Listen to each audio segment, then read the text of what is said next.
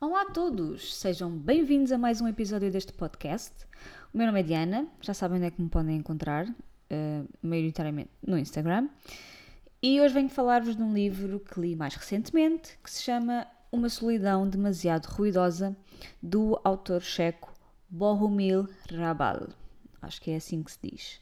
Este livro está publicado por cá pela editora Antígona o livro é, é, é originalmente de 1976, mas eu penso que ele só foi editado em 2019 por cá. Portanto, eh, só temos este livro há, há pouco mais de 3 anos, se não estou em erro.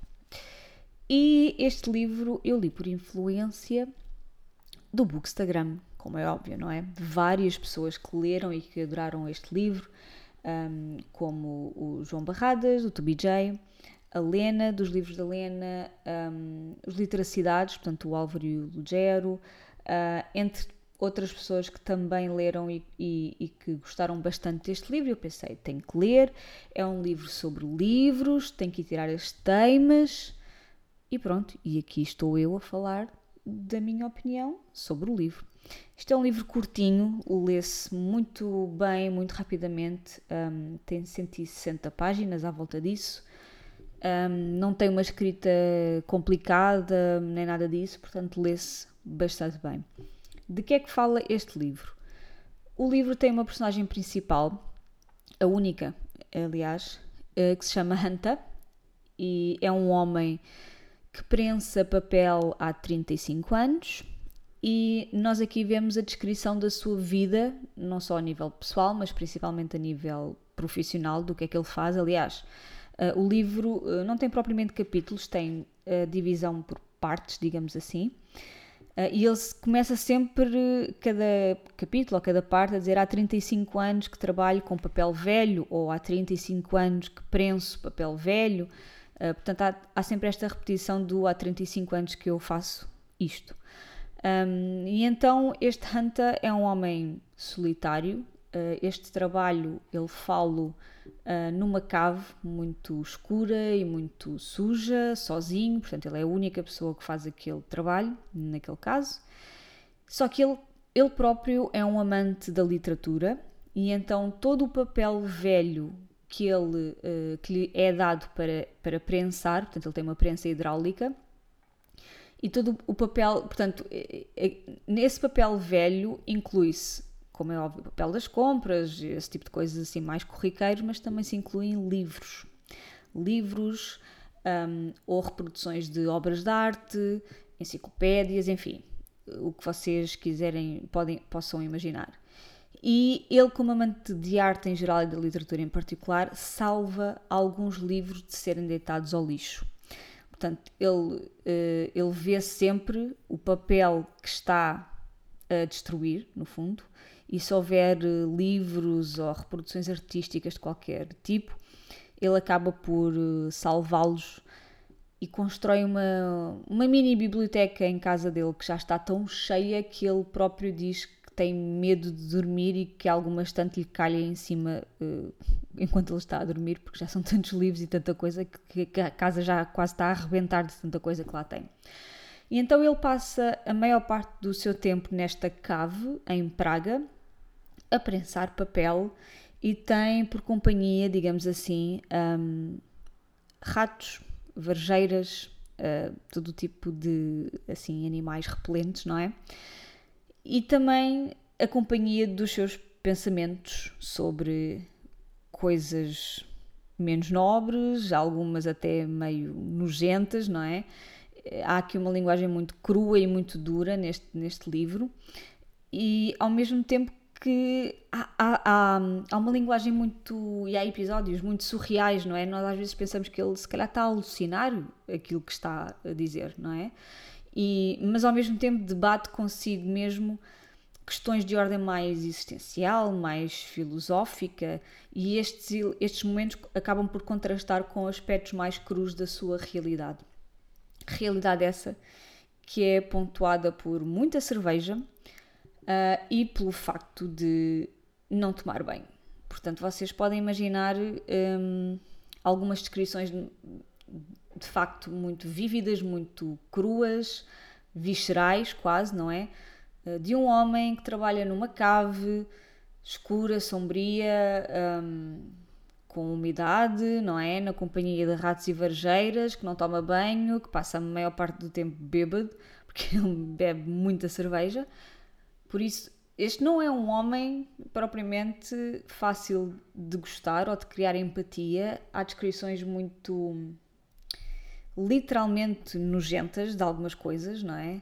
Uh, e há, um, há, há, vários contrastes neste, neste livro.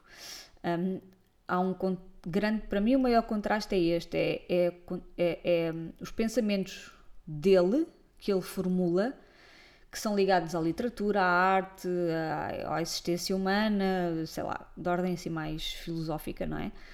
E que contrasta com a imundice em que ele vive. Um, ele acaba por salvar obras que são banidas, não é? Portanto, isto é uma parte muito nobre dele, mas depois vive no meio dos ratos, das moscas, não toma banho, bebe.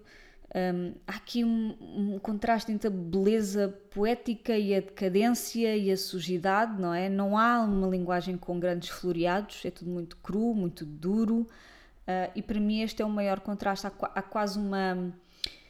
Uh, em inglês há uma palavra para isto que é debasement, ou seja, é quase como se fosse um rebaixamento uh, daquilo que é elevado, não é?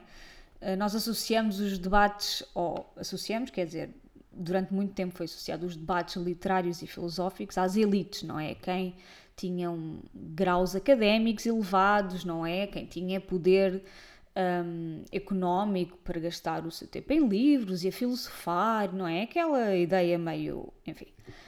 E aqui nós temos um homem, digamos, da classe trabalhadora, não é? Que vive neste neste meio um, sujo e mais pobre, um, a refletir sobre questões de ordem artística e literária, não é? Portanto, há aqui um rebaixamento, como quem diz, este tipo de pensamentos não é só para os grandes iluminados, e eu estou a dizer isto eh, assim, de forma, com muitas aspas, não é? De forma irónica.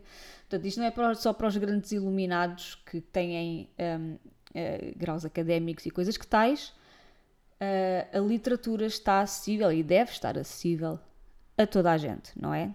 Todas as classes sociais, de todas as idades, de todos os credos, todas as culturas, a toda a gente. E há aqui então este, para mim, este rebaixamento, não é? Da literatura como algo elevado um, e quase inatingível das classes mais baixas, não é? Uh, não, temos aqui um homem que de facto tem este acesso porque as obras são enviadas para ser destruídas, não é? Neste caso. E, mas que isso é possível e que a literatura está acessível a toda a gente, ou, ou deve estar acessível a toda a gente. Um, e também na, na, na, profissão de Hunter, há aqui um outro contraste entre a destruição e a salvação, não é? Porque ele destrói livros e papel, velho neste caso, mas ao mesmo tempo acaba por salvar alguns livros, não é? Ao mesmo tempo que esses livros o salvam a ele, não é? São esses livros e são essas histórias e, esses, e esse conhecimento que acaba por tornar, uh, ou que acaba por fazer companhia a Hanta nesta profissão tão solitária. Não é? Portanto, há aqui muitas estas ambiguidades, estes contrastes, estas dualidades. Há também o contraste entre o velho e o novo, porque a certa altura a prensa que Hanta usa acaba por ser substituída por uma mais moderna, uh, que, que prensa mais papel, que exige mão de obra mais jovem e qualificada. E há aqui um certo desprezo por aquilo que é antigo, a glorificação daquilo que é moderno, mas ao mesmo tempo isso que é moderno acaba por não conhecer o passado e a riqueza cultural daquilo que está a prensar e a destruir, portanto, também é uma crítica a essa, um, a essa questão, digamos assim. Um, e, e no fundo, este livro, para mim, é uma ode ao prazer de ler, a quanto os livros no, nos podem fazer companhia, mesmo quando estamos sozinhos e que nos salvam ou têm poder, têm poder de nos salvar das circunstâncias em que nós nos encontramos, não é? Um, é, um, é, uma, é, uma, é um livro sobre livros, é um livro sobre leitura, sobre literatura, é quase uma declaração de amor à literatura, digamos assim, ao facto de, através dela, nós podermos sair do nosso lugar, não é? De descobrir lugares novos, histórias novas e pessoas novas sem sair do mesmo sítio. É uma ode ao conhecimento, ao livro também enquanto objeto, não é? Que precisa de ser salvo, apesar de todas as mudanças que, que, que, que sofreu nos últimos anos, não é? E que tem sofrido. Um, e, e de facto é um livro importante nesse sentido, porque é uma carta de amor, de facto, ao livro, à leitura, à curiosidade que nos leva também aos livros e às histórias. Um, eu só. Até aqui tudo bem, né? Uh, mas eu não adorei este livro. Uh, porquê? Uh, não tem nada a ver com o livro. Aquilo que eu, enquanto leitora, muitas vezes preciso para criar uma ligação com um livro e com uma história é uma ligação emocional. E eu não senti isso aqui. Como eu disse, Hunter não é uma personagem fácil de, de gostar e de sentir empatia com ele, um, apesar de haver pontos de contacto nesta questão do amor aos livros e à leitura, não é? Mas faltou-me esta ligação emocional. Um, é um livro duro em algumas partes, porque lida com aquilo que há de mais básico no ser humano, uh, com os instintos mais primordiais do ser humano. Uh, mas uh, não houve de facto essa tal ligação com a história ou com a personagem, neste caso. Um, faltou ali qualquer coisa para mim. Uh, achei que ia ser mais do que aquilo que foi. Mas lá está, isto é uma opinião pessoal e de facto eu, enquanto leitura, preciso dessa parte emocional e aqui não senti que isso, que isso esteve presente. Mas uh, muita gente adorou, como é óbvio, portanto eu acho que este é um daqueles livros que cada, cada um terá que experimentar por si próprio e, e ver e tirar as taimas e desempatar, digamos assim. Por isso, uh, olhem, fica ao vosso critério, como é óbvio. Acho que para mim também faltou, se calhar porque o livro é curto e é propositadamente curto, não é? Um, eu gostava, se calhar, de ter visto desenvolvidas algumas partes algumas ideias, um, algumas emoções pelos, pelos quais, um, em certos momentos, pelos quais o Hunter estava, estava a passar. Um, o livro é triste, não é? É um livro triste, prático, trágico, uh, acho eu. mas uh, faltou-me aqui, de facto, qualquer coisa. É um, é um livro marcante, sem dúvida. Eu acho que este título um, uma solidão demasiado ruidosa, eu achei que isto ia ser uma coisa assim uh, espetacular, uh, maravilhosa, uh, grandiosa e, e, isso não, não se concretizou. É um bocadinho mais. Um, não sei, a falta de melhor palavra, mais, mais raso, talvez. E poderia algumas coisas terem sido um bocadinho mais desenvolvidas. Um, mas pronto, isso é, como é óbvio, é a minha opinião pessoal. Mas olhem, é isto que temos para hoje. Um, não, acho que não tenho assim muito mais para dizer, porque é um livro que, apesar de eu ter gostado, não me maravilhou, não o adorei.